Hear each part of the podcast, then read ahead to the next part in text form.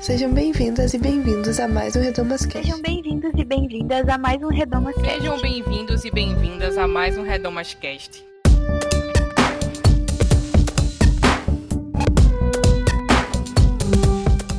Sejam bem-vindos a mais um Redomascast. Eu sou Bianca Ratti e no episódio de hoje vocês vão ouvir a live que nós fizemos no dia 23 de setembro de 2020 lá no nosso canal no YouTube. Ela foi uma das lives que a gente fez em comemoração aos 5 anos do projeto Redomas, que nós comemoramos no ano passado, e foi uma live muito, muito especial com duas convidadas incríveis, a Nancy Cardoso e a Ana Esther. E nós falamos então sobre esse tema, né, de em busca de uma fé mais empática, construindo e desconstruindo crenças. E falamos sobre crises de fé, falamos um pouco sobre a nossa relação com a fé, com a Bíblia, com a igreja, respondemos algumas perguntas. E a gente resolveu então trazer de volta, né, os conteúdos das lives como podcast nós já publicamos a primeira live que foi ao ar, que, que foi sobre construir projetos de resistência dentro dos espaços de fé cristãos. E agora então estamos publicando a segunda live que nós tivemos.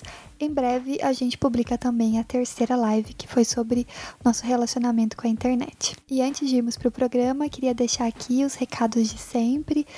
Sigam a gente nas redes sociais, é arroba Projeto Redomas em todas elas. E também acessem o nosso site, é projetoredomas.com. Se você quiser contribuir financeiramente com o Projeto Redomas, você pode acessar o nosso site e clicar na aba Apoie.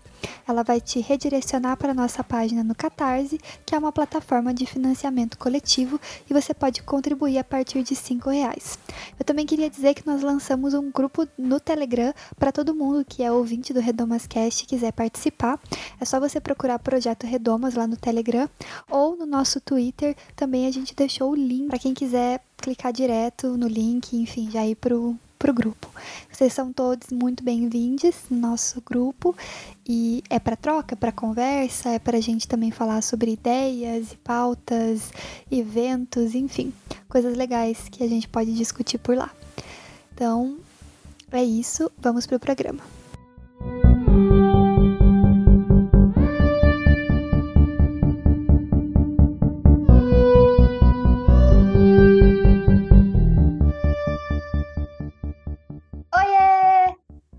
Gente, sejam bem-vindos a mais uma live de aniversário do Projeto Redoma, cinco anos. Eu estou muito, muito feliz de estar aqui, muito feliz de ter essa conversa com vocês. Semana passada a gente já teve uma live maravilhosa aqui, falando sobre como criar projetos de resistência dentro dos espaços de fé cristãos. E na próxima quarta-feira, já vou deixar aqui o aviso, nós vamos ter uma outra live falando sobre internet em modo lento. Como que a gente pode se relacionar com a internet de uma maneira mais sadia, né, mais saudável. Hoje, no entanto, o assunto é outro. É um assunto muito, muito especial para a gente aqui do Projeto Redomas. Nós, inclusive, eu estava até comentando com as nossas convidadas o quanto o pessoal que acompanha a gente gosta desse tema. E ele é importante para a gente porque quando o Redomas começou, por exemplo, utilizando o meu exemplo pessoal, eu tinha 19 anos e eu estava no segundo ano da faculdade. Então, nesse, nessa época eu fazia parte da ABUB, que aliás é, é uma coisa que foi, foi um movimento muito importante nessa minha caminhada de construção de uma fé mais empática, né? Até porque dois anos antes desse momento, dois anos antes do início do projeto Redomas, eu estava num contexto de uma igreja neopentecostal e conservadora. E eu estava aqui falando para as nossas convidadas que às vezes parece, quando a gente começa a adentrar nesse, nesse espaço de um cristianismo libertador, de um cristianismo progressista, parece que todo mundo já nasceu desconstruído, parece que todo mundo já nasceu sabendo, já nasceu tendo outra leitura da Bíblia, e na verdade é um processo. E esse é um processo que é muitas vezes dolorido, ele é muitas vezes difícil, é, mas também ele é um processo que tem muitas belezas, tem muitas coisas que a gente pode aprender, que a gente pode até se divertir, mas que a gente também pode fazer amizades e construir isso de uma maneira sadia. Então eu quero para não demorar, para não enrolar muito mais aqui, a gente ter bastante tempo para ouvir as nossas convidadas muito, muito mais do que especiais. É uma honra ter elas aqui, de verdade. Quero chamar a Ana Esther e a Nancy Cardoso para entrar aqui na live com a gente. E vou pedir já, já vou começar pedindo para Ana Esther começar se apresentando e resumir já, para a gente já introduzir o tema, um pouquinho da trajetória dela de fé, contextualizar para a gente onde tudo começou e onde ela está agora, enfim. Ana Esther, pode ficar à vontade. Bianca, muito obrigada, obrigada pela introdução maravilhosa. Eu acho que eu e a Nancy estamos muito honradas pelo convite. Queria começar parabenizando ao projeto Redomas pelos cinco anos. Desejo é, cinco vezes cinco e que a gente vá seguindo juntas. É, o papel de vocês é muito importante para que a gente trabalhe esses, essas temáticas tão caras às nossas vidas, principalmente vidas de mulheres, eu acho. E é engraçado que o Projeto Redomas, a primeira vez que eu ouvi falar foi num evento que a gente teve. É, não me lembro o nome do evento, mas foi lá em Brasília, pertinho de Brasília. É, reimaginar. E, e, lá, algumas meninas do, do Projeto Redomas é, pegaram a Nancy de jeito no canto para fazer um, gravar um podcast com ela. Então foi ali que eu, pela primeira vez, conheci o projeto, me apaixonei pelo projeto e, graças a, a outras oportunidades, é, já estive aqui com vocês também. E pensando em me apresentar, como eu sabia que você já ia começar assim, eu trouxe uma, uma citação da Clarice. Eu acho que esse é um ano é, Clarice Lispector para nós, que é o ano de centenário dela, e ela diz assim: Sou como você me vê. Posso ser leve como uma brisa ou forte como uma ventania. Depende de quando e como você me vê passar. É difícil a gente falar da gente mesma, né? Mas pegando esse gancho da, da, da, do pedido que você, que você fez para a gente fazer um pouquinho dessa introdução, dessa trajetória, é importante me contextualizar. Eu sou uma clériga ordenada pelas igrejas da comunidade metropolitana. É, ou se, eu sou uma, uma igreja inclusiva, então eu me autodenomino uma reverenda sapatão, porque é isso mesmo que eu sou. E eu venho de uma tradição católica, mas passei por uma conversão à fé evangélica em 1998. E aí eu tive uma passagem pela igreja neopentecostal, é onde eu tive uh, uma série de conflitos com relação a a minha sexualidade, principalmente. Então, hoje eu estou num lugar de muitos privilégios é preciso assinalar isso aqui para quem está nos ouvindo, quem não, não me conhece. É, eu falo de um lugar onde eu já eu transitei muito, eu já andei bastante, tive muitas pessoas ao meu lado. Nancy é uma delas, o projeto, projeto Redomas é uma delas.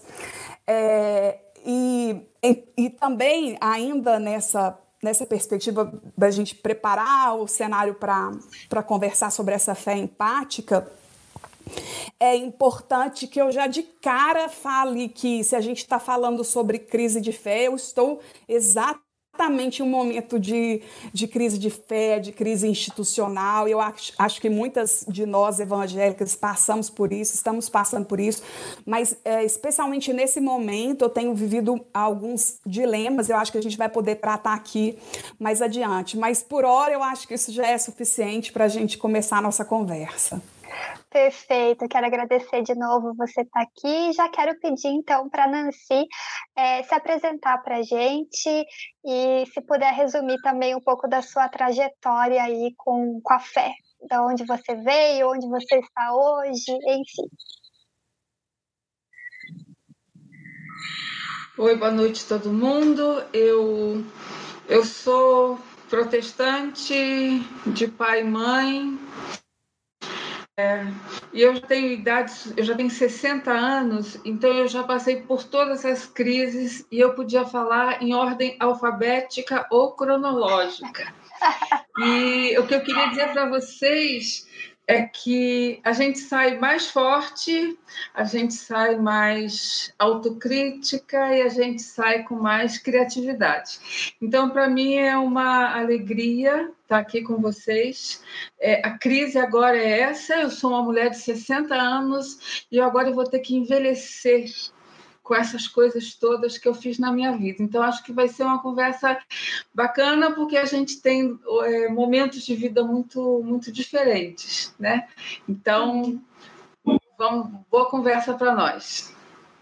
Eva. Então vamos começar já. É, já vou fazer, inclusive, a primeira pergunta para Nancy mesmo, né? Porque a gente está falando aqui sobre crises, você falou sobre as crises que você já teve, várias, enfim.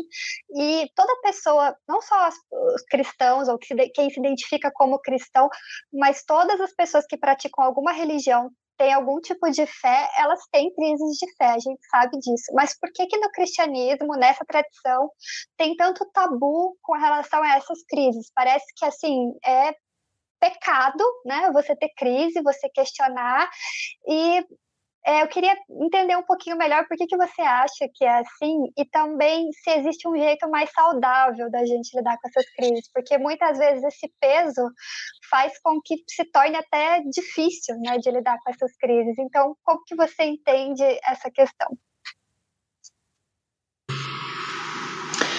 Então, quando eu tinha é, 17 anos, muito, eu sou metodista, é, e eu tava, comecei a trabalhar e estava começando na universidade e saí da minha cidade, Volta Redonda, e fui para o Rio de Janeiro. E um dia, numa manifestação de estudantes e professores, professoras, eu escutei toda a solidariedade aos trabalhadores de Volta Redonda que estão sob a Lei de Segurança Nacional, a cidade ocupada pelos militares. E eu não sabia de nada disso. Eu levei um susto em praça pública e aí eu me dei conta que a minha família, a minha igreja, a minha escola estavam me, me protegendo de uma dura realidade em plena ditadura militar. E essa experiência, assim, essa, essa realidade que chegou para mim com tanta força, foi um momento de crise bastante grande, quando eu me dei conta que eu tinha. É, que o que talvez a minha família e minha igreja chamavam de proteção era, na verdade, um cabresto que não, não me deixava ver. A minha, o que foi bom é, para mim é que depois, quando eu volto para minha cidade, nunca mais foi a mesma. Eu tive que estudar, eu tive que ler, eu tive que entender. Então, a crise me deu, primeiro, um sentimento de. É, de incompreensão, o que estavam fazendo para mim. E eu me dei conta que eu não podia nem perguntar para minha família nem para minha igreja, mas eu tinha outras pessoas de outras situações com que eu podia conversar. Então isso foi sempre muito importante. E aí duas coisas. Primeiro, Deus está na vida. E esses essas coisas que a realidade joga na cara da gente e, que, a, que assusta a gente, é um lugar de profunda experiência, profunda experiência de Deus. Eu consegui entender a minha cidade, eu consegui saber a dor da minha cidade e o, o evangelho ficou mais é, desafiador naquele momento para mim e eu com meus 18 para 20 anos, eu fiz, comecei a fazer uma outra trajetória. Então, mas foi uma experiência de fé. E o melhor de tudo, eu não fiz sozinha. Eu encontrei gente é, das antigas da, da igreja com que eu podia fazer esse processo, e eu encontrei gente nova que a, essa realidade nova trouxe para mim, né? E uma coisa, quando uma vez conversando com minha mãe sobre isso, ela disse: nada pode nos separar do amor de Cristo. Tá bom. Isso para mim, isso para mim resolveu um monte de coisa. Nem altura, nem fundura, nem largura, nem distância, nada pode me separar. Então, eu fiz esse esse processo de transição à religiosidade de Cabresto para tentar responder às questões da, da, da realidade de uma outra maneira. E era como se eu tivesse sapatos muito apertados. E quando eu tirei, foi tão bom arrastar outras sandálias, arrastar, andar descalço, sabe? Porque aqueles sapatos, eles não me deixaram, eu não consegui, não conseguiria me mover na realidade. Então assim, é ruim, mas é bom. Né? E o melhor de tudo é que a gente não, não, não passa por isso sozinha. Tem gente perto e tem gente nova que vai fazer essa caminhada com a gente. Comigo foi assim. Que legal. É, falando sobre essa questão de estar sozinho ou ter gente junto com a gente e quem, quem a gente pode perguntar, né? Porque a Nancy comentou, ah, não podia perguntar para minha família ou para minha igreja.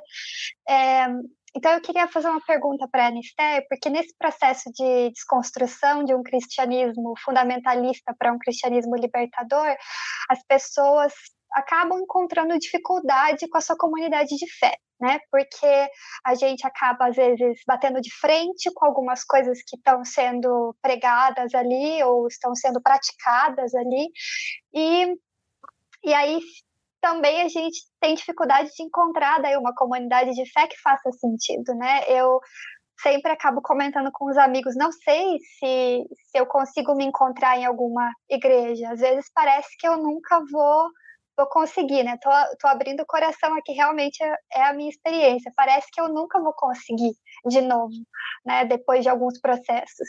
E aí eu fico a, bate aquela dúvida, eu saio da comunidade que eu tô, então originalmente, né? Enfim, ou eu fico ou entro em alguma comunidade e fico tentando fazer a diferença, vamos colocar assim, né? Então, essa temática é tão delicada, porque é uma coisa que eu aprendi com o Nancy, que eu aprendi com a Ivone Gebara, é a gente é, é se localizar, né? É ressituar a, a, nossa fala. Porque a gente não fala aqui a parte de instituições, não. A gente fala aqui a parte das nossas dores, dos sapatos que a Nancy mencionou, do joanete que aperta, daquele calo no final do dia. Então é, é muito importante, eu acho, a gente, a primeira coisa, saber que a gente está a, a nossa tentativa aqui, apesar dessa não ser uma conversa de um grupo fechado, a gente está à disposição do que a internet quiser fazer da gente, mas na tentativa de, dessa ser uma conversa segura, é importante localizar que muita pessoa, muitas pessoas olham para mim, olham para Nancy pela, pela trajetória dela caminhada e acham que, assim, que a gente é desconstruidona, né? que está tudo resolvido, e, e não é bem assim. Né? E aí, para tentar é, explicar melhor isso, eu acho que a primeira coisa é eu não acho que seria o mais adequado a gente trabalhar com essa ideia dual de um cristianismo fundamentalista com um cristianismo libertador sabe, com uma coisa ou outra, porque eu tenho percebido, principalmente nessa autocrítica que, que a Nancy mencionou também, é que muitas vezes eu continuo nesse cristianismo é, fundamentalista e eu tenho que rever esses conservadorismos meus ou essas. Ah, essas ah, esse heteroterrorismo que ainda é, impõe muito muitos limites à minha experiência de fé e à minha experiência da sexualidade como um todo. Isso eu acho importante. A gente tem uma preocupação, nós teóricos queer, teóricas queer, de tentar é, uma epistemologia queer é essa que elimina esse dual, porque a gente se percebe como pessoas em trânsito, que a gente vai e volta, que a gente está nas fronteiras, que a gente ah, que a gente é nômade, que a gente está num exílio ah, é, sem fim, como a Marcela Althaus Reid, que eu sempre cito, fala que a gente está em uma diáspora queer, né? E aí, essa, uma imagem que me ajuda a pensar isso é, primeiro que você menciona, é possível a gente menciona um cristianismo fundamentalista, um cristianismo libertador, a gente está adjetivando, mas a gente está falando da mesma coisa, a gente está falando de cristianismos, né? Sim. E, e, além disso, eu acho importante a gente pensar, um, uma, um exemplo para isso seria o Egito, né? É, o, o, Egito como um lugar metafórico para isso. É, o Egito que primeiro foi o lugar da escravidão e que depois ele é o lugar para o exílio, para o refúgio do bebê Jesus. Então, o mesmo lugar simbólico ou territorial, as mesmas fronteiras, elas passam a ter ah, narrativas diferentes, de, é, dependendo do momento que a gente está vivendo a vida, né? Então, acho que a gente precisa complexificar isso, porque não existe uma transição simples e nem é uma transição de um lugar para um outro é, que seja finda, que seja dada, porque eu acho que a gente ainda é esse devir, né? A gente é esse, esse ser humano em trânsito, esse, que habita as fronteiras, como a Glória Anzaldúa fala tão bem.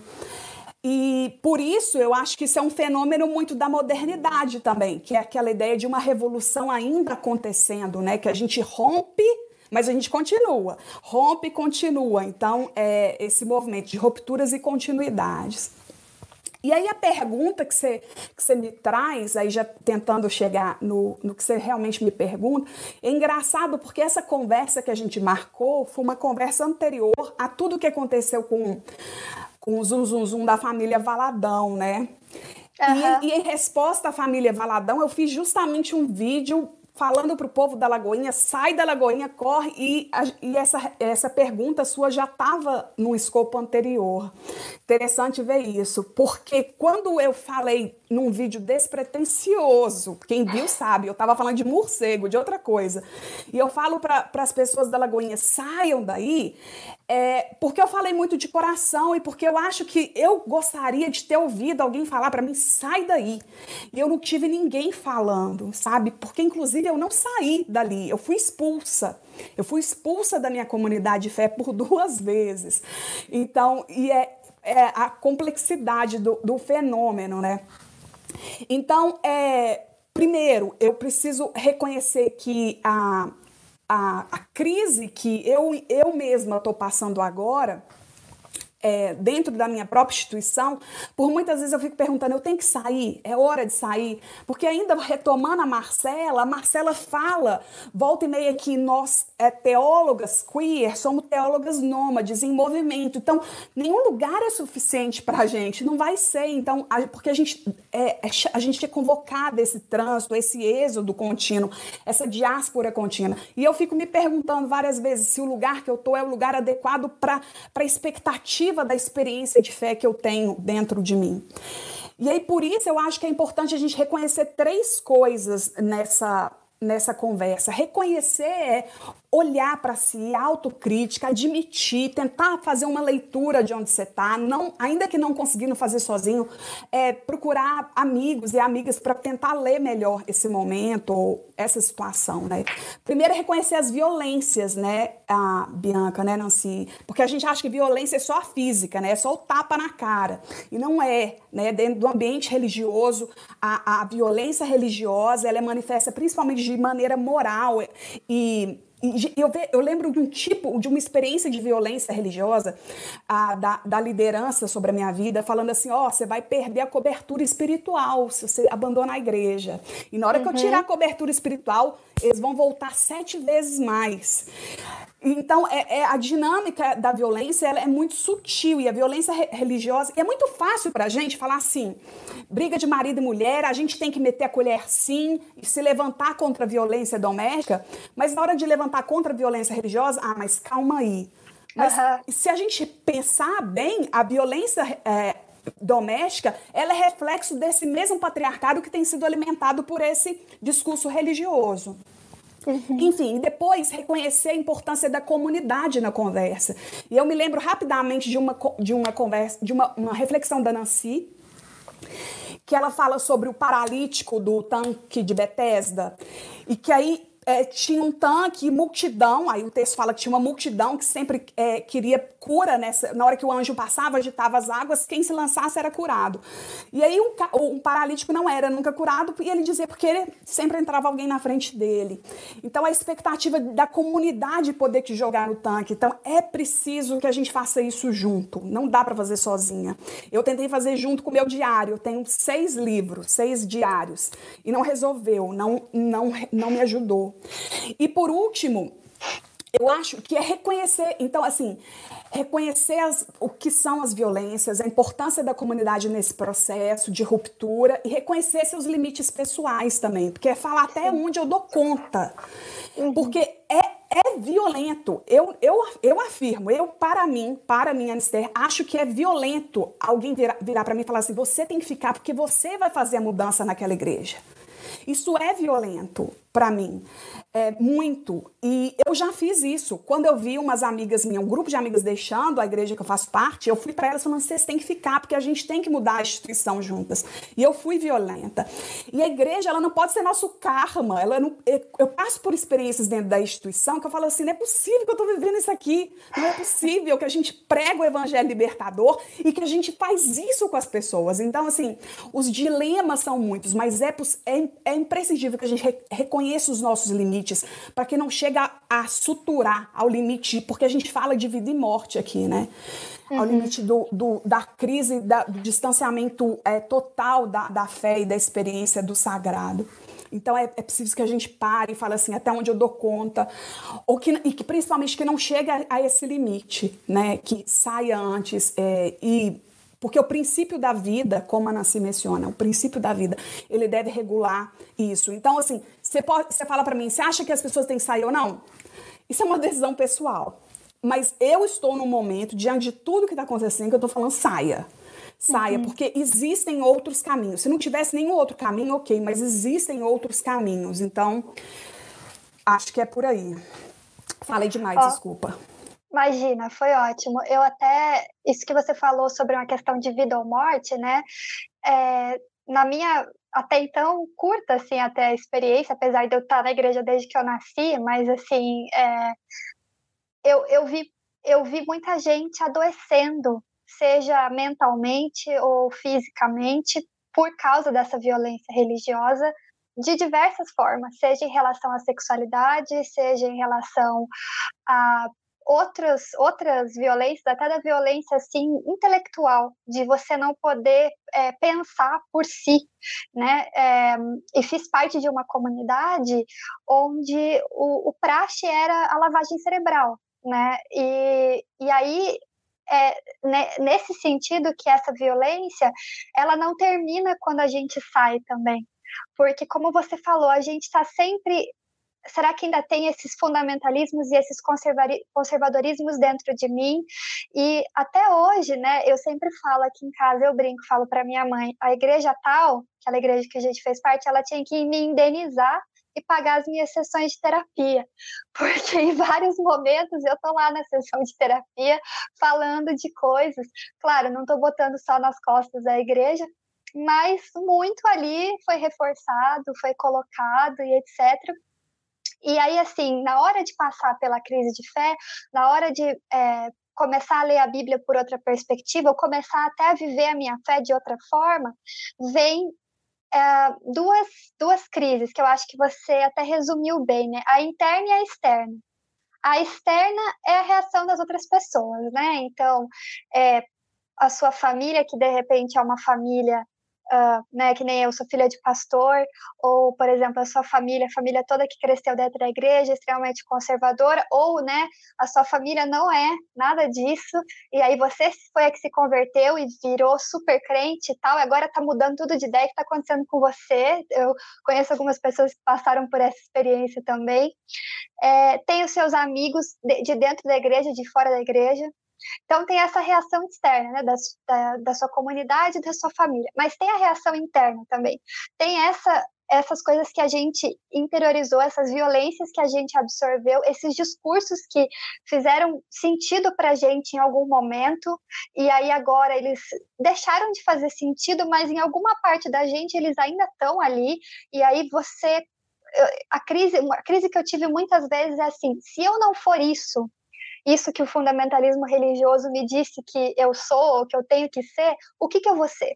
Se eu não acreditar nisso aqui, que o fundamentalismo religioso é, me disse para acreditar, no que, que eu vou acreditar? E aí, claro, foi aos pouquinhos, né? Eu fui é, pensando uma coisinha diferente aqui, uma coisinha diferente ali, lendo a Bíblia.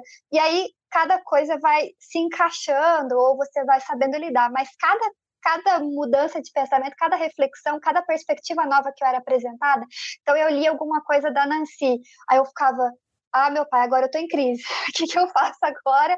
Quem que eu vou ser se eu acreditar e se eu é, for tocada de uma maneira tão real e tão profunda por isso, e de uma maneira que fez muito mais sentido para mim e para minha fé e para o meu relacionamento com Deus, do que com tudo isso que me foi ensinado. Então, vir essa crise é uma crise muito pesada, que eu acho que as pessoas, muitas vezes, que não experienciaram isso, não têm noção porque eu sentia que era como se estivessem puxando meu tapete, assim. Só que eu mesma que estou puxando meu tapete, eu mesma que estou fazendo isso com eu mesma, eu mesma estou refletindo e estou puxando meu próprio tapete, as estruturas da minha casa, e o que, que eu vou colocar no lugar? O que eu vou colocar no lugar dessa, dessas estruturas todas que eu estou derrubando?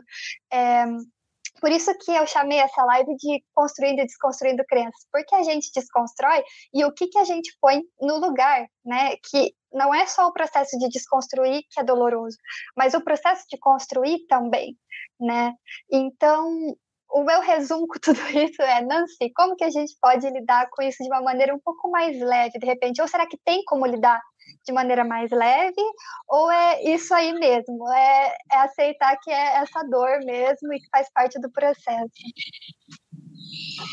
Uau, uau! Coisa linda, mistério. Nossa, assim, é que nem se a gente estivesse sentada num, num boteco conversando. Estou me sentindo assim muito, um espaço muito seguro, né?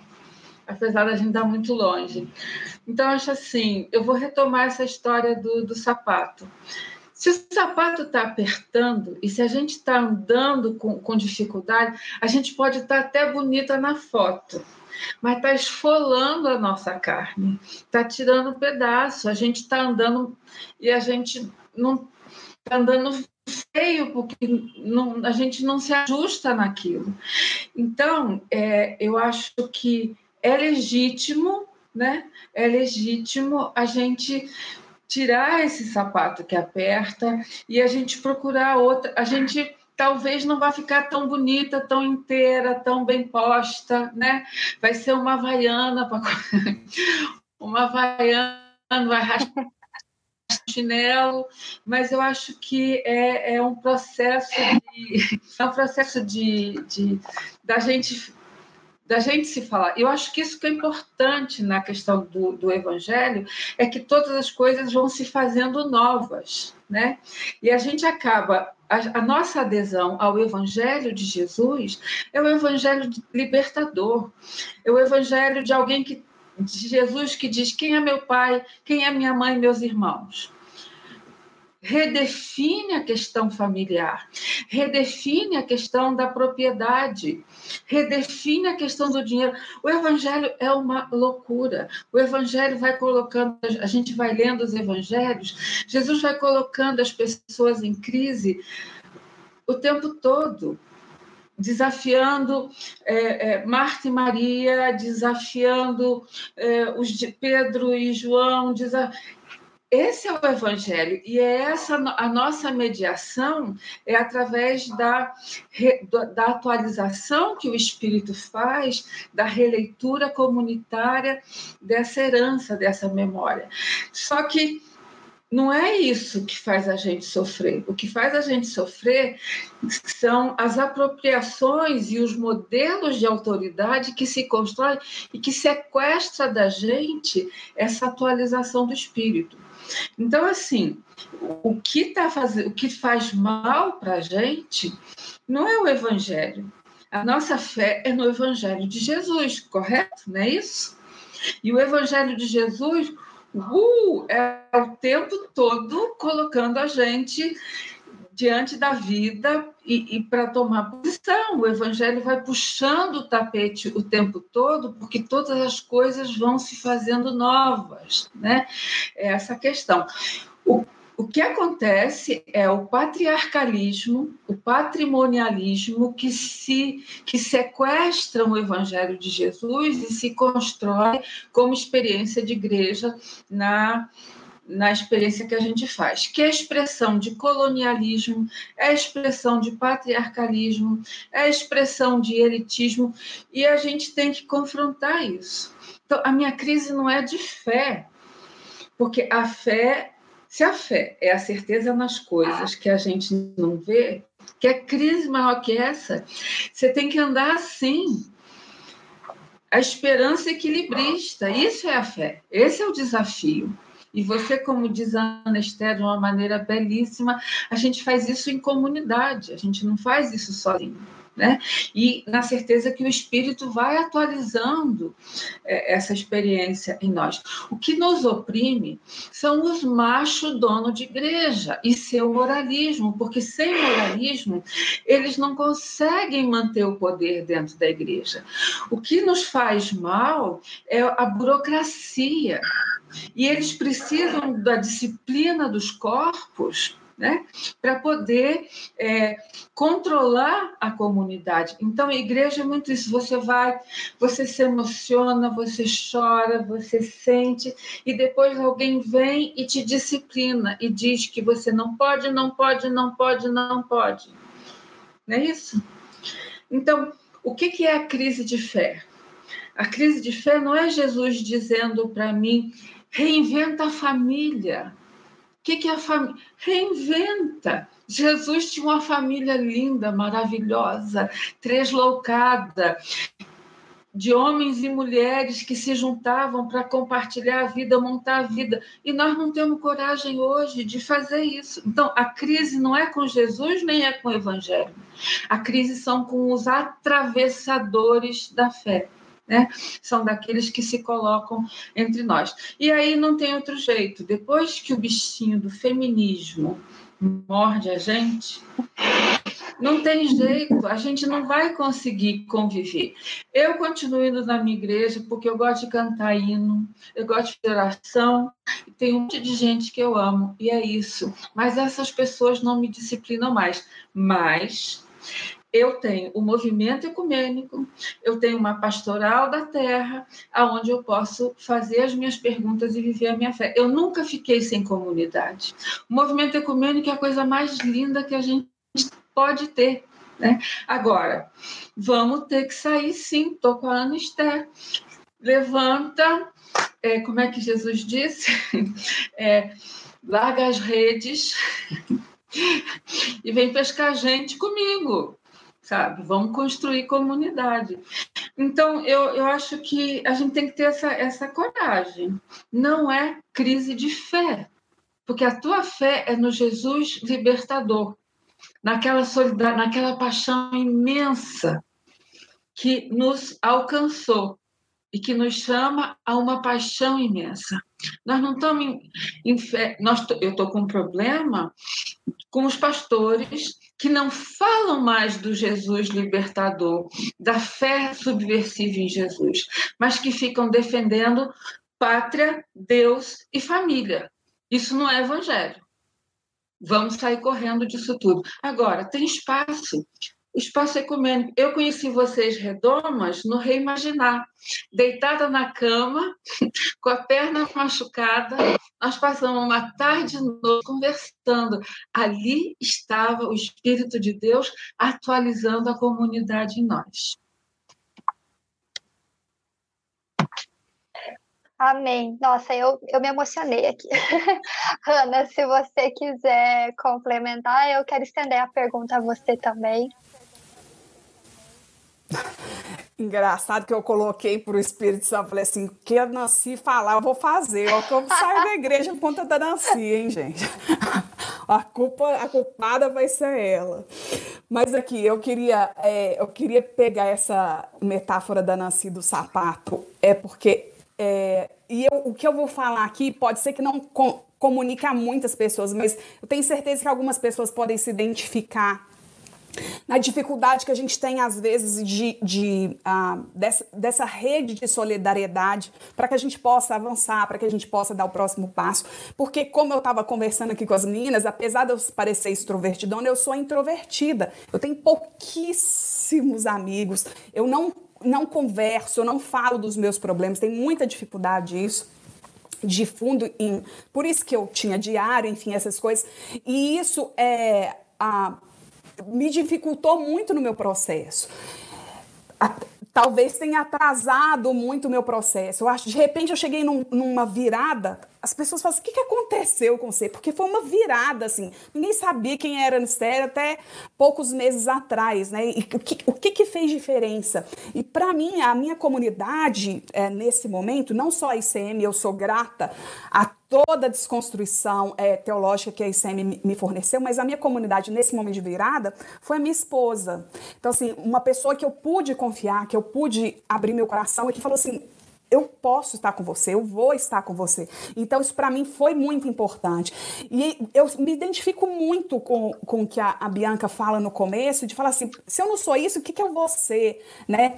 Porque a gente tem uma expectativa de ser alguma coisa, mas eu acho que quando a a Marcela, a Marcela, sempre trago ela, mas ela, ela me tra traz algumas pistas quando ela fala de Deus, assim, ela fala que o, o, Deus queer dela, Deus queer dela, é um Deus inacabado, e eu acho, acho que a gente está nesse processo de uh, inacabados também, a gente está nesse processo de constituição, é, e ela, ela mesma menciona, eu vou dar um exemplo aqui. A, a, Jesus, ele não, foi, ele não foi, ele foi construído Cristo. E a importância das mulheres no ministério de Jesus foi dar a ele, a Cristo, esse caráter messiânico, né? Então, ele vai se constituindo, como a gente vai se constituindo também. Por isso eu acho importante a, os reconhecimentos dos nossos limites e saber qual é o número do nosso pé, se o pé está inchado, o número vai ter que ser maior, se engordou, o calçado vai ter que ser maior, porque a gente tem que ter paciência com a gente também. E isso é uma coisa que eu não tinha e tenho aprendido a ter com muito custo, com, com muita somatização no meu corpo, a, a por, é, enfim, por doenças físicas também, porque eu não tinha paciência comigo. Eu tinha uma expectativa de que alguma coisa acontecesse, que a ideia da crise, que é aquela ideia de ruptura, né? E às vezes não é assim, às vezes o processo é, é mais lento, às vezes o processo, você passa por, por, pelo processo, você nem percebe que isso aconteceu. Então, assim, é, eu queria muito deixar essa, a, essa importância de, de reconhecer de saber experimentar de alguma forma a paciência nesse processo. Sim, nossa, é verdade. E sabe que eu nunca tinha parado para pensar que é falta de paciência. Quando você falou a palavra paciência, eu falei, ah, é isso que está faltando. É paciência. Então tá. Porque realmente é, é, tem, parece que uma urgência, às vezes, também, de você querer estar tá pronto, como você falou. Mas na verdade a gente nunca nem vai estar, tá, né? Então isso isso é, é, muito interessante. E ouvindo vocês falarem, é, vocês falaram um pouco sobre comunidade, né, sobre fazer isso em comunidade. Eu sei que a Nancy tem uma proximidade muito grande com a leitura é, popular da Bíblia, né, se não me engano, esse, esse é o termo.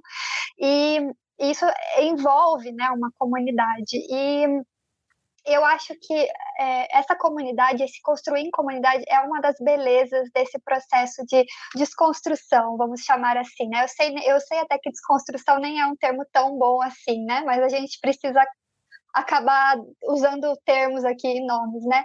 Mas esse processo ele tem muitas belezas, apesar dele ser muito difícil, muitas vezes dolorido, ele tem suas belezas. E eu acho que eu só consegui olhar algumas dessas belezas quando eu olhei para trás, quando já passou, quando foi. E até depois eu pensei assim, poxa, acho que eu queria ter aproveitado mais porque foi, foi bonito aquele momento. E e, e, tem outras, outras coisas, né? Eu falo da comunidade porque eu penso em todos os amigos e amigas e amigues que passaram por esse processo comigo, assim, estão passando por esse processo comigo. Eu sempre brinco com a Luciana Petersen aqui, né, também aqui do Redomas, que a gente é, tem mais ou menos a quantidade de anos de amizade e a quantidade de anos do Redomas, né? E a gente fala assim, lembra aquele evento que a gente foi junto? E lembra que a gente pensava tal coisa naquele evento? E olha só como a gente mudou em três, quatro anos, cinco anos. E é tão legal poder conhecer, ter uma amizade com alguém que é tão profunda a ponto de você saber as implicações das crises de fé da outra pessoa e saber que ela te afetou, é, não só te gerando crises, mas também te ajudando a resolver, vamos colocar assim, ou quem sabe atravessar essas crises, mas também que você afetou ela nesse sentido. Então eu queria perguntar para Nancy, depois estender para Ana, que belezas que vocês enxergam ou falar um pouco dessa beleza não só de construir essa fé que a gente está chamando aqui de empática é, e de uma fé que está nessa comunidade, mas também as belezas que ela tem, né? Que, que tem em viver esse tipo de fé.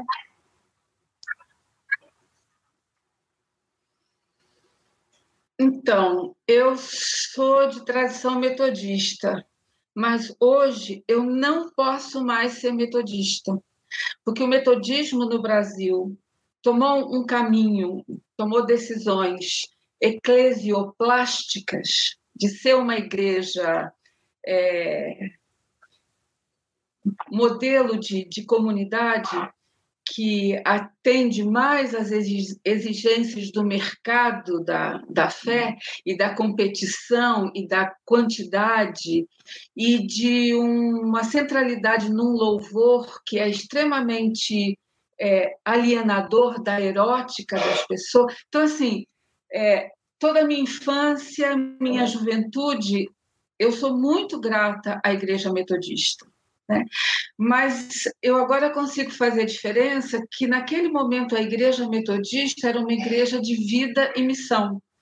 Hoje não é mais. Hoje é uma igreja autorreferenciada que acabou de tirar um documento contra as pessoas LGBTQI+, que me dá muita vergonha.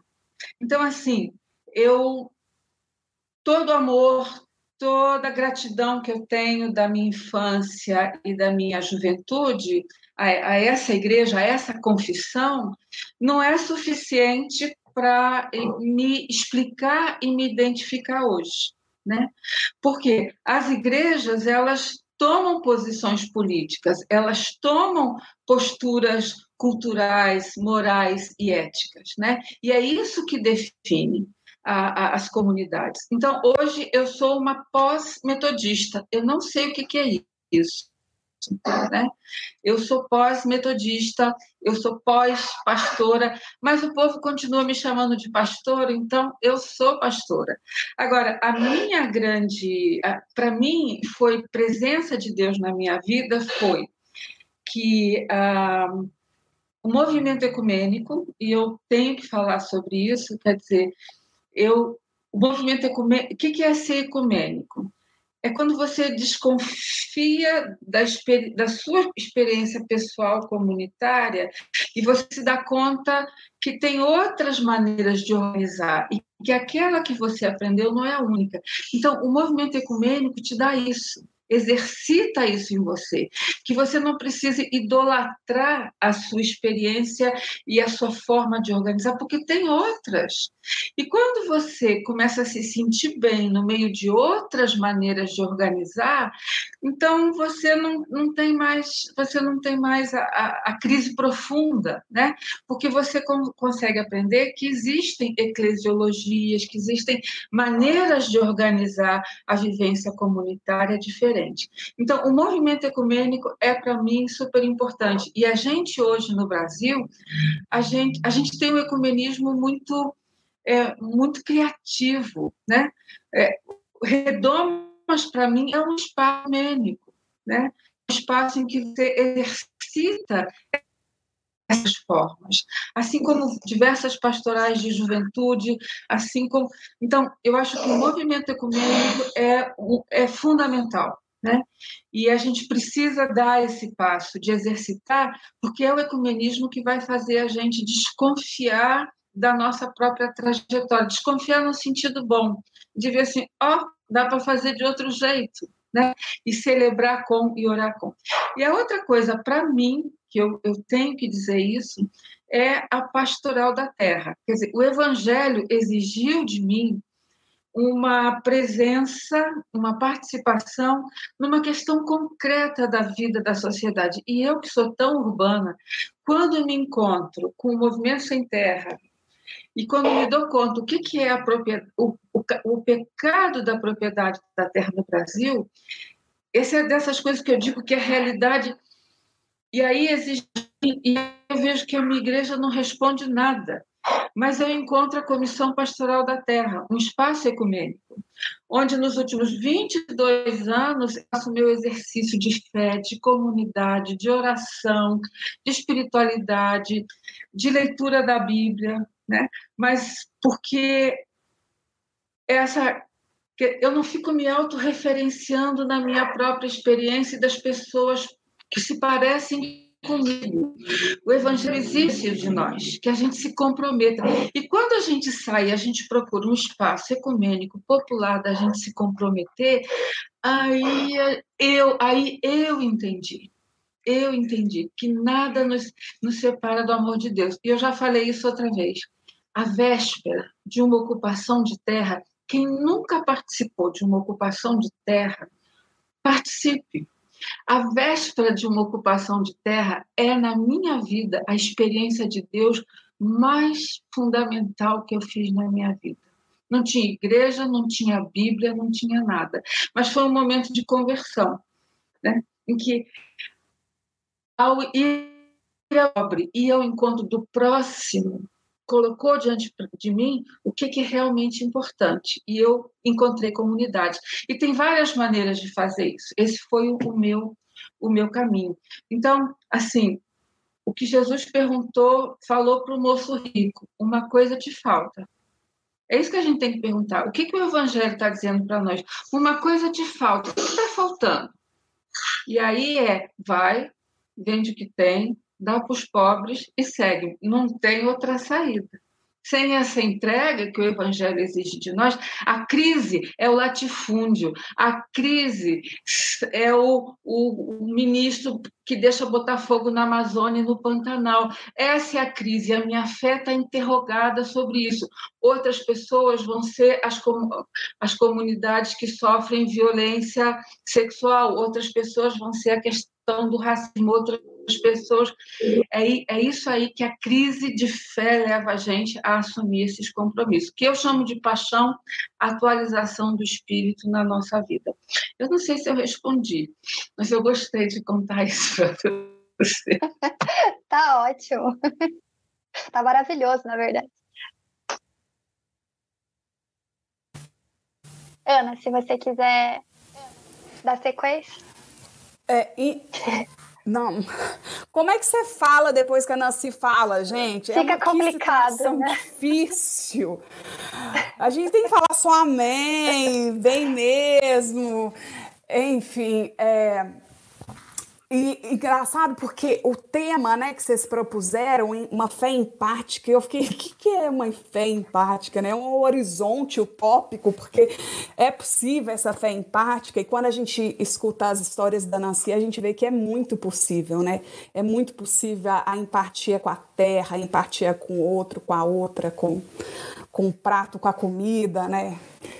É, mas eu acho que eu, eu tenho passado por um, por um momento e um tipo de reflexão, porque eu tenho muitas especificidades no, a partir de onde eu falo aqui, né? Então, eu falo como lésbica, e então eu falo é, preferencialmente para um público que eu sei quais dinâmicas tem enfrentado dentro da, da experiência do cristianismo, a ruptura com a, a tentativa de ruptura com o cristianismo hegemônico e tradicional para esse cristianismo libertador, em libertação, né? E, e, eu acho que uma chave, a, além de todas essas chaves práticas que a Nancy nos dá, é uma chave a, epistemológica, ou seja, de um caminho também, que é de uma autoempatia, né? Que é um, talvez um pouco do que eu já tenho falei nas outras é, respostas, assim, que é o respeito a si mesmo, né? O respeito a si mesmo. E eu me lembrei de uma de uma frase da Clarice Lispector, mais uma, que eu já, sei uma, e ela fala assim: quando eu puder sentir plenamente o outro, estarei salva e pensarei, eis aí o meu ponto de chegada. E eu tenho refletido nisso no respeito sobre mim mesma, né? Então é possível, seria possível parafrasear Clarice, dizer quando eu puder sentir plenamente a mim mesma, estarei salva e pensarei, eis aí o meu porto de chegada. Então essa tentativa, essa busca por si, porque eu acho que a, a, espiritualidade ela tem a imanência pulsante que a, que a Nancy nos traz, ela tem também uma dinâmica de transcendência muito importante para muitos e muitas LGBTs que estão principalmente em ambientes ah, ah, neopentecostais, assim, né? Então podem entender melhor o que que eu, sobre o que, que eu estou falando.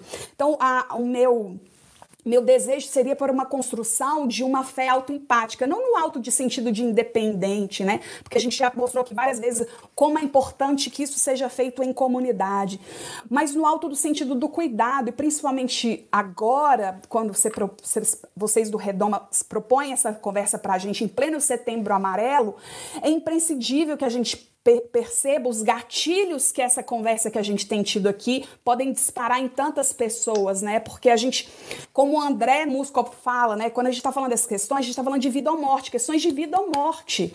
Nancy está falando de gente que é, é, é, de fome, é quem vai ter o que comer, o que não vai ter.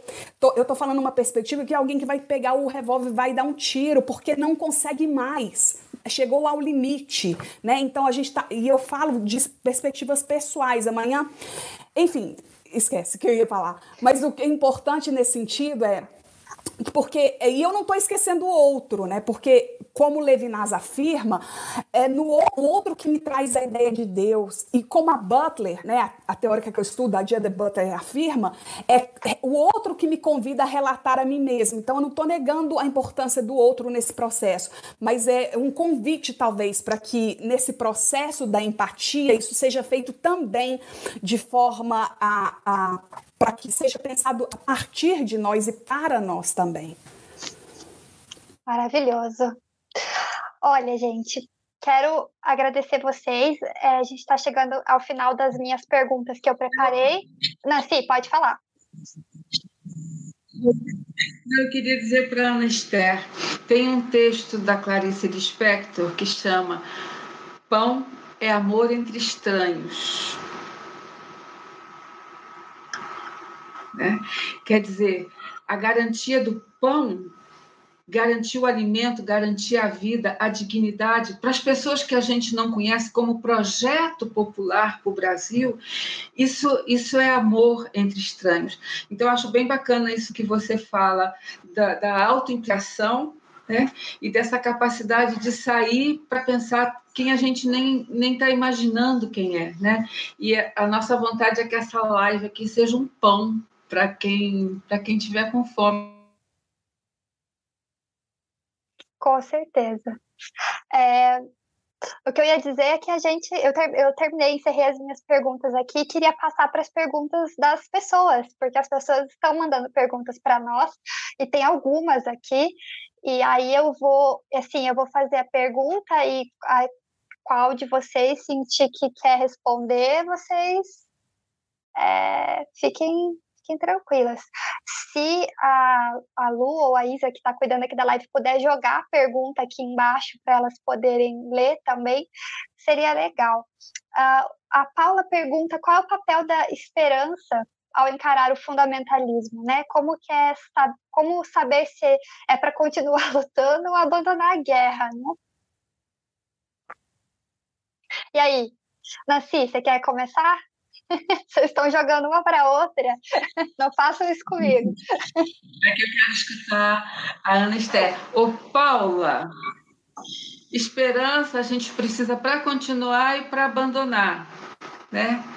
É, a esperança é essa essa vontade de continuar fazendo as coisas, né? Se você quiser continuar lutando, vai ter que ter esperança. Mas para abandonar uma guerra, para sair de uma situação, também é expressão de esperança.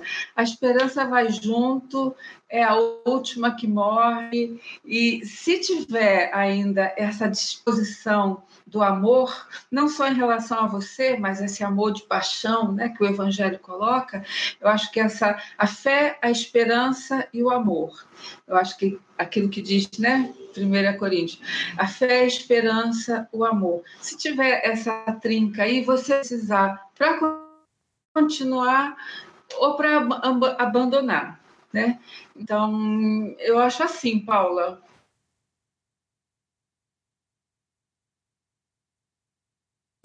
Eu só digo amém. Eu conheço, acho que a Paula que falou aqui, eu acho que eu conheço, eu sei quem é, pelo sobrenome, então, esperance. Paula, vamos esperançar juntas.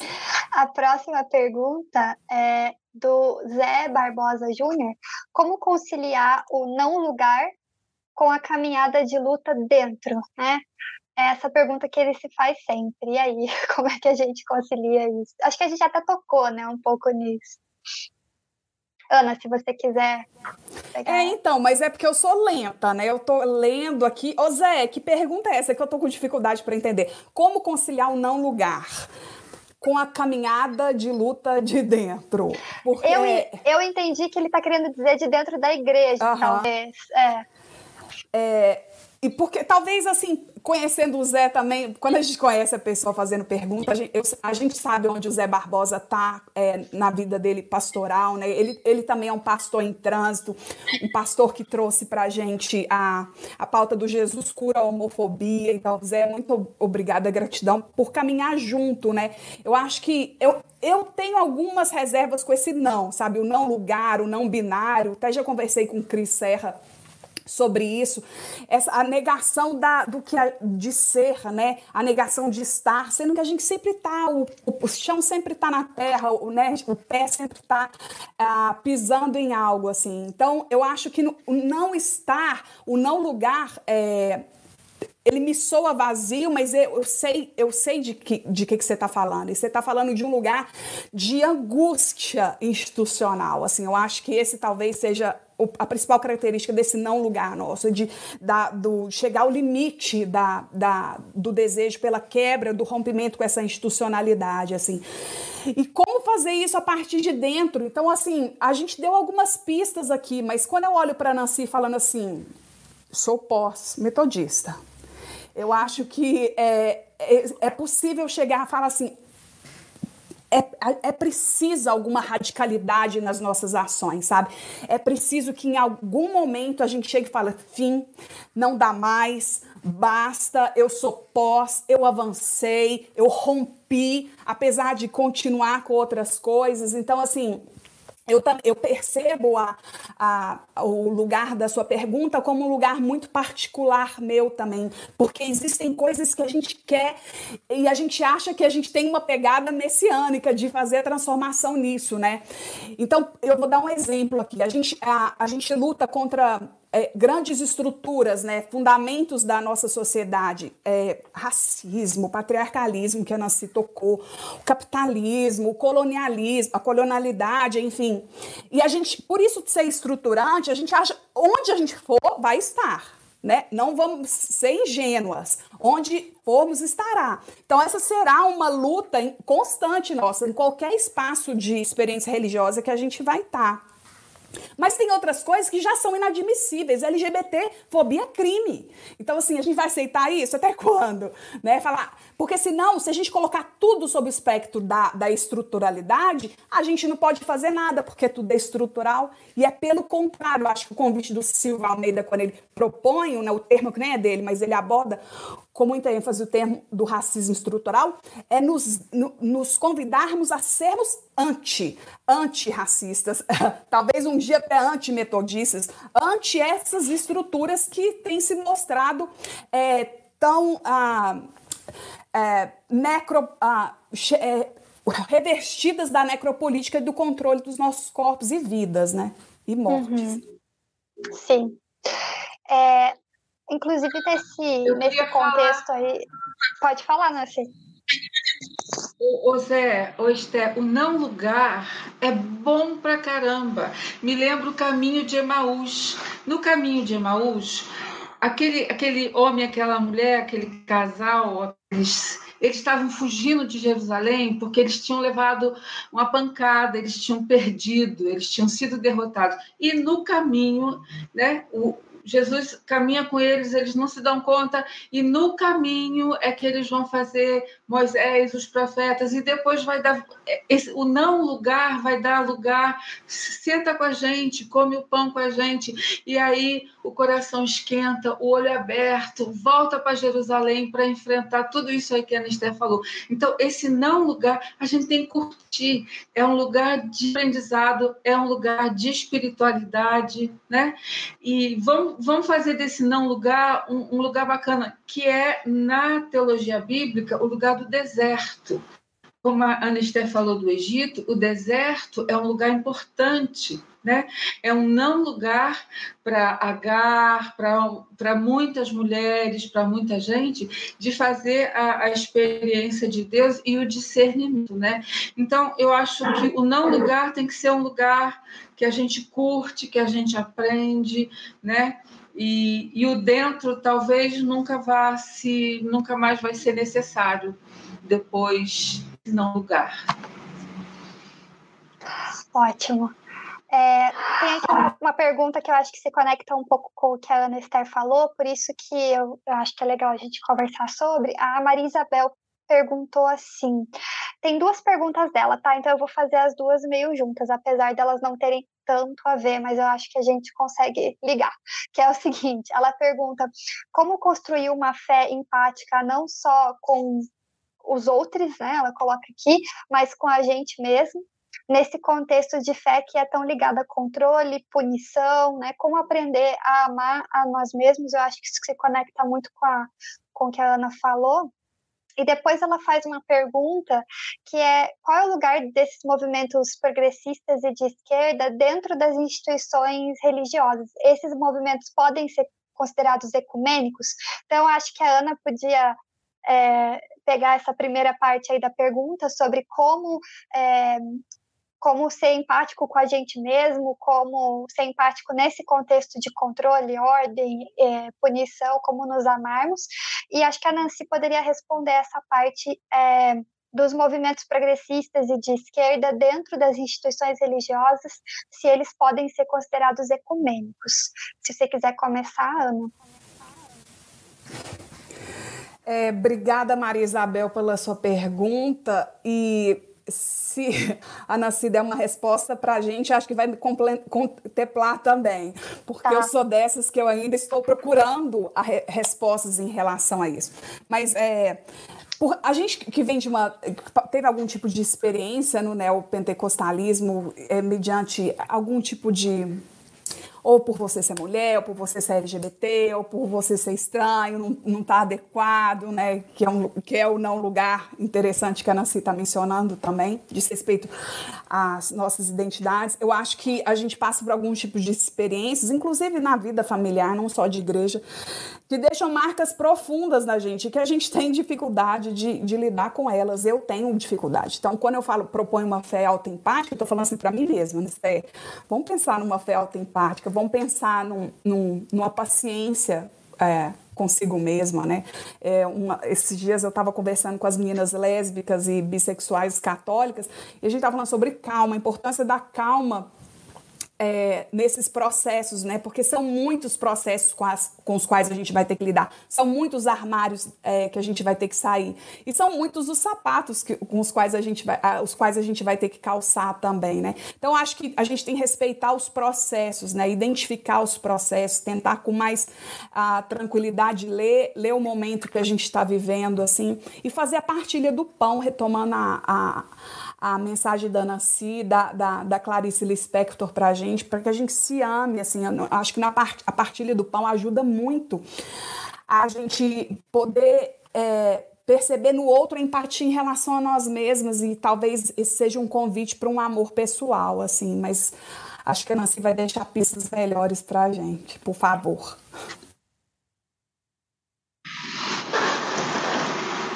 Ô Maria Isabel, eu acho que é dando que se recebe em todos os campos da vida.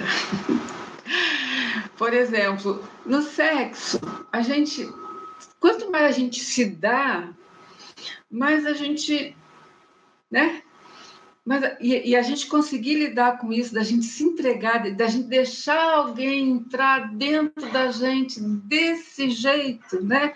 Da gente é, é uma experiência tão bonita, né? Mas se você fica se preservando, se você fica como a gente foi é, catequizado, o corpo foi catequizado, né? Então a gente tem que descobrir que quanto mais a gente se entrega, depois a gente pode até quebrar a cara, mas só funciona o gozo, o orgasmo, o prazer, só funciona quando a gente se dá, né? E aí, e quando a gente sabe, eu acho que essa essa empatia, ela está em todos os em todos os lugares. A gente foi ensinado a ser a, a ser individualizado, a ser mônada, a ser separado. Eu acho que a grande beleza do evangelho é essa. Quando você se dá para os outros, aquilo que a Ana já falou. Aí você, aí você se encontra. Quando você se perde, você se acha. Quando você dá, você recebe. Né? Então, a minha experiência pode ser muito dos anos 60, 70, 80. Né? Pode ser que eu tenho outra, outra linguagem. Mas quanto mais a gente amar quanto mais a gente se organizar, quanto mais a gente for ao encontro da dor dos outros, da desesperança dos outros, né? quanto mais a gente fizer essa entrega, mais a gente vai, vai se conhecer. Eu acho que isso está na literatura, está na Bíblia, está nas orações, está nas canções. Eu entendo que a Ana Esther fala que a gente tem que ser auto-empática, mas talvez, Ana Esther, é dando é dando que se recebe. Né? Quanto mais a gente for capaz de se entregar por amor dos outros, mas a gente vai entender. É como eu, eu percebo é, a experiência de Jesus na minha vida. E para fazer isso, eu preciso, Maria Isabel, de algumas ferramentas, né? Eu preciso de ferramentas anticapitalistas, de ferramentas antirracistas, anti-misóginas. É, e aí, esses movimentos progressistas de esquerda, eles são espaços em que a gente vai vai construir essas inteligências coletivas, né?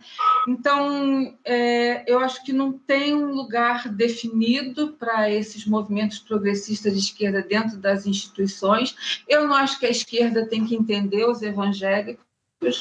Vamos parar com esse negócio, né? A gente precisa, para mim, desde baixo, pela esquerda, poder popular. Esse é o meu caminho para eu conseguir responder à desigualdade, à miséria e ao sofrimento do, do, do povo, da comunidade, das pessoas tanto na miséria sexual, erótica, na desigualdade, em todos os níveis. Eu preciso dessas ferramentas, eu preciso me organizar. Por isso, eu participo de movimentos organizados da esquerda.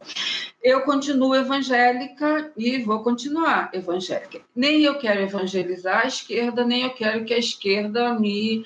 Né? Então, acho que é uma relação mais corajosa que a gente que a gente pode ter podem ser consideradas ecumênicas? Sim, do oikos, todo mundo habitado. Né? Então, eu acho que o oikomene, o oikos, mene, tem a ver com todo mundo habitado. Então, esse diálogo com os movimentos sociais, com as organizações, com as lutas políticas de esquerda são importantes. Mas não precisa ser a síntese quem vai fazer é a gente na militância da gente. Não vai, não vai precisar sentar à esquerda, a igreja e chegar num acordo, porque não, não vai ter não vai ter essa necessidade, né? Mas eu acho que quanto mais a gente dá, mais a gente se entende, mais a gente conhece. É o que eu aprendo no Evangelho. Ótimo. É, eu queria continuar nesse tema do ecumenismo, porque eu acho que é um tema muito interessante e surgiu uma outra pergunta aqui, que ela, ela não é exatamente isso, mas eu acho que a gente pode direcionar para tornar um pouco mais abrangente. A Caroline, ela pergunta, vocês veem o diálogo entre cristãos não católicos e católicos mais difícil? Se sim, por quê? E como vocês entendem um caminho para resultar em algo positivo? Mas aqui, eu acho que eu queria ampliar essa pergunta, especialmente com com a experiência da Nancy no ecumenismo, é, não só de católicos, cristãos católicos ou não católicos, mas a nossa experiência enquanto cristãos em relação às outras práticas de fé, é, especialmente de, numa semana né, após o discurso do que infelizmente temos que chamar de presidente, né, de ter falado sobre cristofobia. Então eu acho que seria interessante se a Nancy pudesse nos iluminar aí com a experiência dela no movimento ecumênico. Parte da transição que a gente tem que fazer, eu acho, é da gente entender que o cristianismo é uma religião colonial que foi imposta aos povos e ao território. Né? Nós conseguimos fazer uma experiência libertadora, alternativa, por dentro desse tecido muito, é, muito violento e muito patriarcal e muito elitista, que é o cristianismo na América Latina e no Brasil. Então a gente já é, a gente já é, é quando a gente entende isso, que a tarefa básica do cristianismo na América Latina foi o disciplinamento, a violência e, a, e o silenciamento dos outros, eu acho que a gente a experiência do evangelho libertador ou do evangelho subversivo de da gente se entender uma religião o cristianismo no Brasil e na é uma religião entre outras. E nesse sentido, tem que perder importância para ter alguma relevância na discussão do futuro que nós queremos como, é, como país, como continente. Né? É, isso depois de muita caminhada que eu, que eu fiz. Né? Mas é, não tem é, essa, essa autocrítica dentro do cristianismo é fundamental para a gente entender. Né? A minha vivência com a Igreja Católica, ela foi muito importante nesse sentido, porque é, o importante é a luta pela terra. Os caminhos confessionais fez para chegar nisso, eles são, eles ficam são secundários. O mais importante é que a gente construiu uma paixão junta, que é participar junto com o povo sem terra, camponeses, pescadores, fecho de pasto e tudo que tem nesse país de luta de terra e território. É, essa, essa questão é mais importante, né? E os caminhos confessionais que a gente fez, eles ficaram secundarizados. Então, o diálogo com, com, com a igreja, com o povo católico, é muito fácil desde que você tenha batendo junto o olho aberto, o coração aquecido e um eixo de paixão que você que você desenvolve. Eu tenho a mesma experiência com Sebi na leitura popular da Bíblia, mas eu acho que no Brasil e na América Latina nós vamos ter que ter coragem, vai demorar, porque a reação do Cristo fascismo, a reação dos machistas, a reação das elites brasileiras, latino-americanas, ela veio muito forte. Né? Nós vamos precisar de um tempo de reelaborar, de perceber as formas é, com que o, o evangelho dos, com os pobres vai se, vai se organizar no país e no continente, e a gente vai. O cristianismo vai ter que perder importância para ter relevância. E da justi a prática da justiça, o amor de misericórdia, né? eu acho que essa é, essa é a questão importante.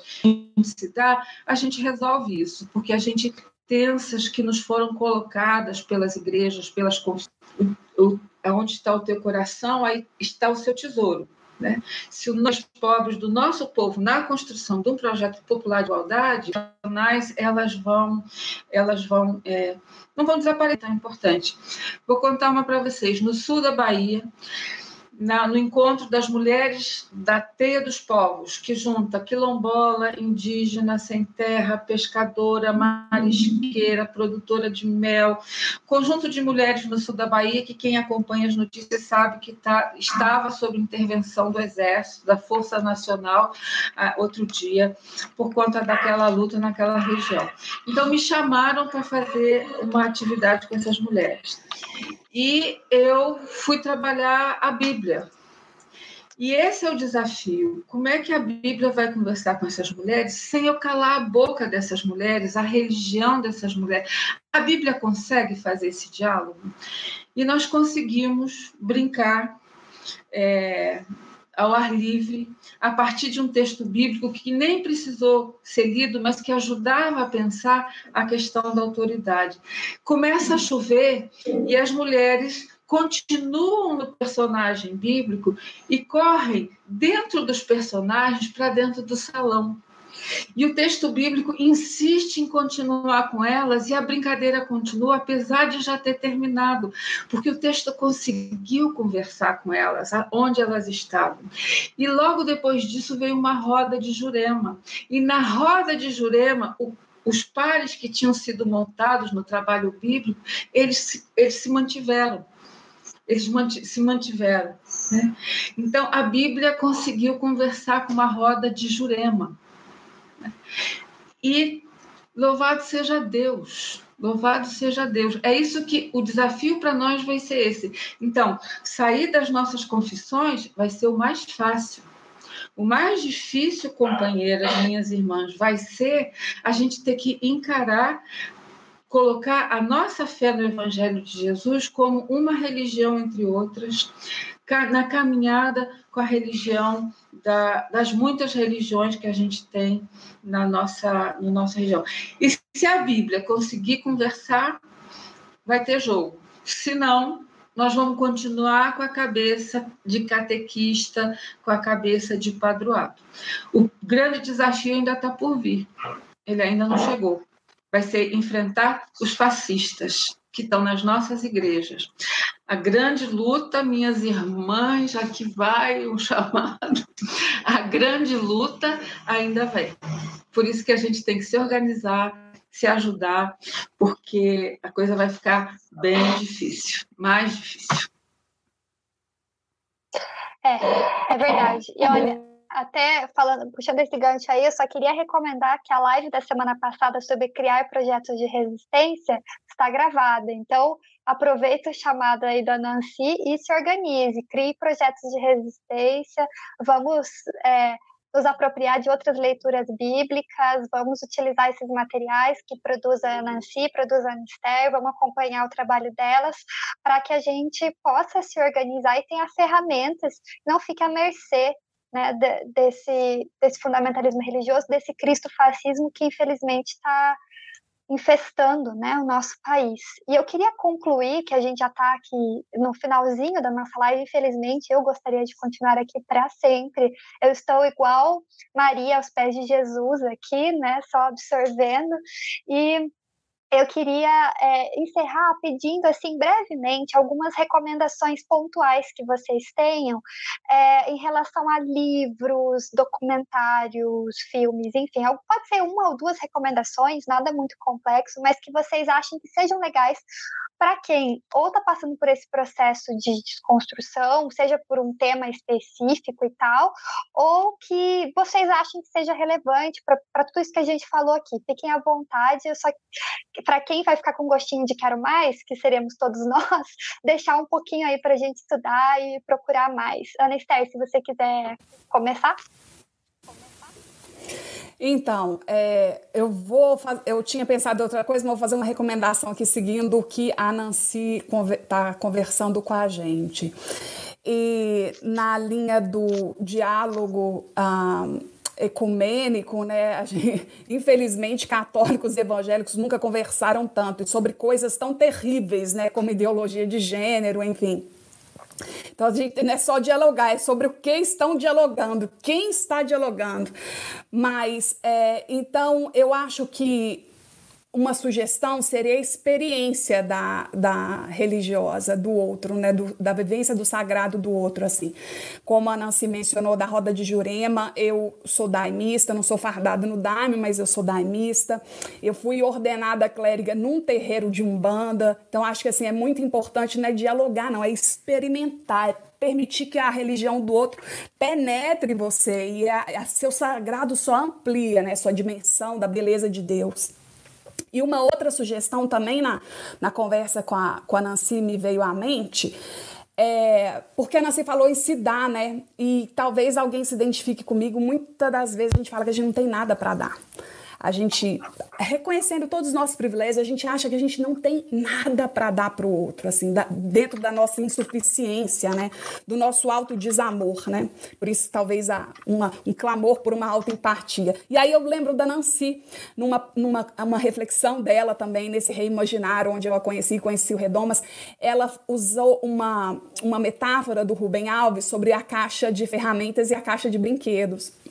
E eu não vou falar sobre isso aqui, não, mas eu vou dar a recomendação. Isso está num livro dele que chama Variações sobre o Prazer, e ele usa como, como uma outra metáfora. Ele fala da mesma coisa, mas ele chama de feira da fruição e feira dos prazeres, algo assim, algo que o valha, mas não a, não a, a, caixa, mas é a mesma ideia, ele só trabalhou com, com outra metáfora. Então chama Variações sobre o Prazer. Eu acho que é, é um livro lindo do Rubem Alves e, e a outra dica, então, ou a recomendação seria ter uma experiência verdadeiramente ecumênica. Ótimo, muito obrigada, Ana. Nancy, se você puder fazer algumas recomendações para gente. Então, a, a minha crise, senhoras e senhores, é que eu tenho 60 anos e eu agora tenho que. A minha teologia sempre foi de muito corpo, de muita.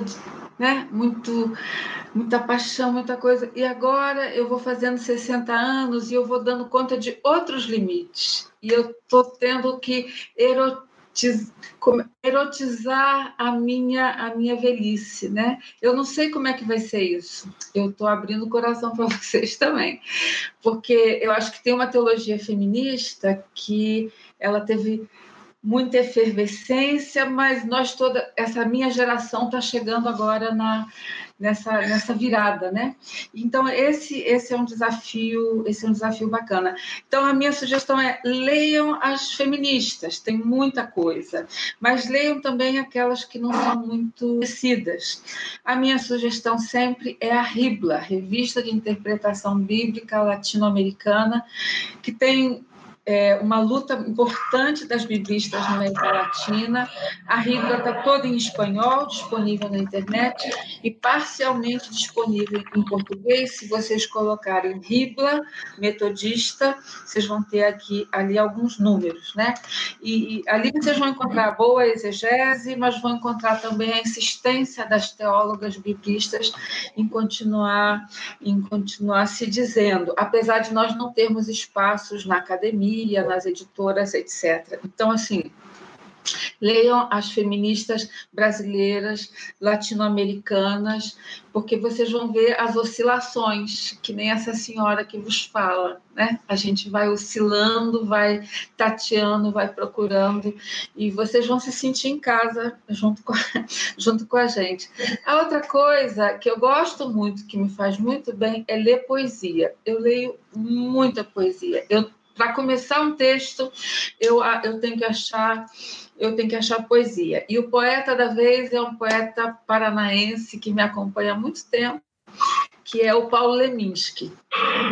Tenho lido muito Paulo Leminski e eu li um poema dele que é uh, por Frei Beto e o Leonardo Boff, que chama Armas debaixo do altar.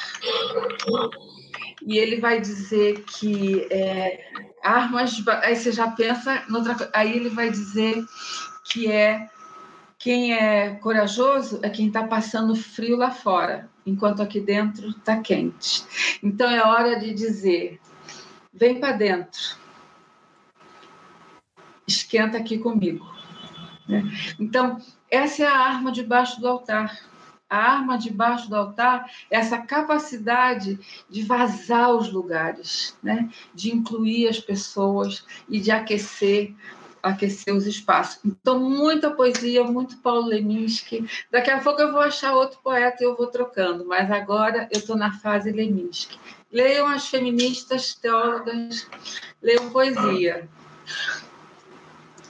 Se não ajudar, atrapalhar não vai de jeito nenhum. Com certeza.